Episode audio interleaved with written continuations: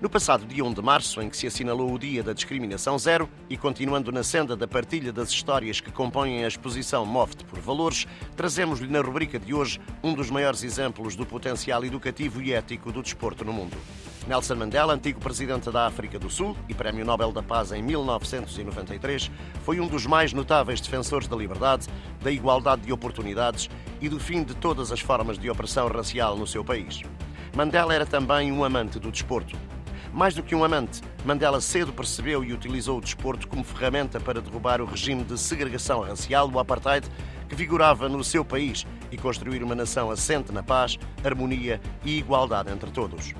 O exemplo mais relevante disso mesmo aconteceu a quando do Campeonato do Mundo de Rugby em 1995, que decorreu em Joanesburgo.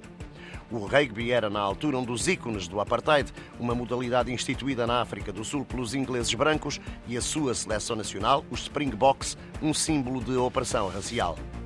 Mas onde todos viam um fator de divisão entre brancos e negros, Nelson Mandela viu uma oportunidade de união.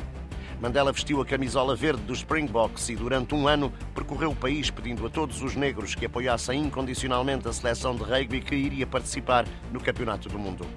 A África do Sul viria a sagrar-se campeã mundial, batendo na final a grande potência da altura, a Nova Zelândia. Brancos e negros abraçaram-se com a nossa vitória isso foi maravilhoso, referiu então o capitão da seleção, François Pinard.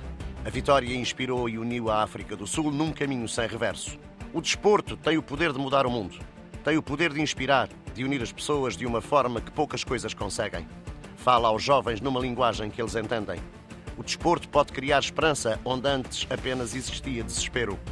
É mais poderoso do que os governos em quebrar as barreiras raciais e rir na cara de todo tipo de discriminação, disse um dia Nelson Mandela. No desporto, como na vida, vence sempre com ética.